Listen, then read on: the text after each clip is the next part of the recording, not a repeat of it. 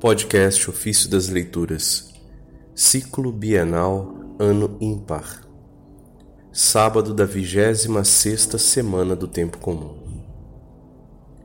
Seremos propriedade e herança de Deus. Documentário sobre o profeta Isaías, de Cirilo de Alexandria, Bispo. Senhor nosso Deus, conceder-nos-ás a paz, pois tu concedes o sucesso a todas as nossas empresas.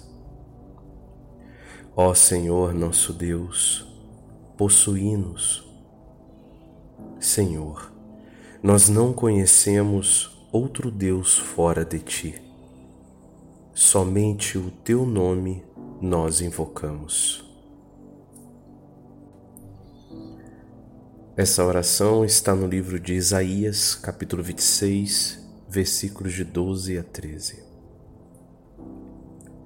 Os santos profetas costumavam elevar orações em favor de Israel, pois eram amigos de Deus e dotados de grande piedade gerados da raiz de Abraão e do sangue dos santos padres, era justo que eles sofressem por suas tribos de Israel, na previsão de que essas pereceriam em suas iniquidades para com Cristo.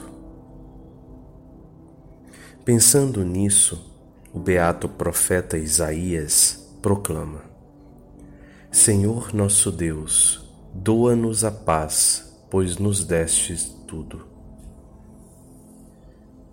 Se nos deres a paz, teremos abundância de todo bem e teremos parte em todas as tuas dádivas.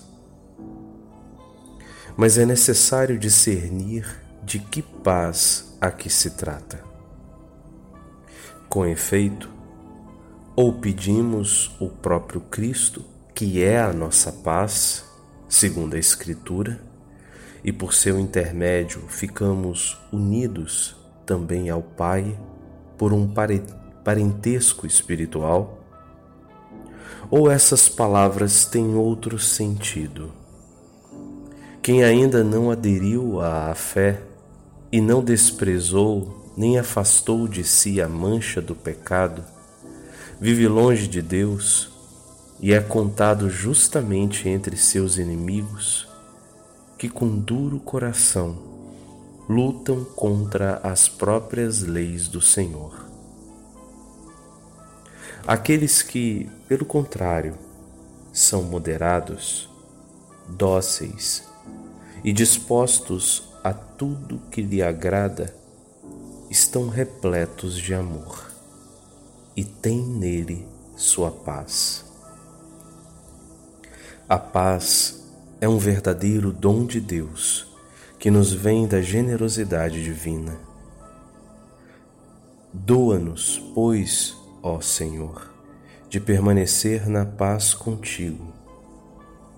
E após ter derrotado o ímpio e detestável pecado, Permite-nos que nos unamos espiritualmente a Ti, por intermédio de Cristo, como diz São Paulo, justificados pela fé, estamos em paz com Deus por nosso Senhor Jesus Cristo.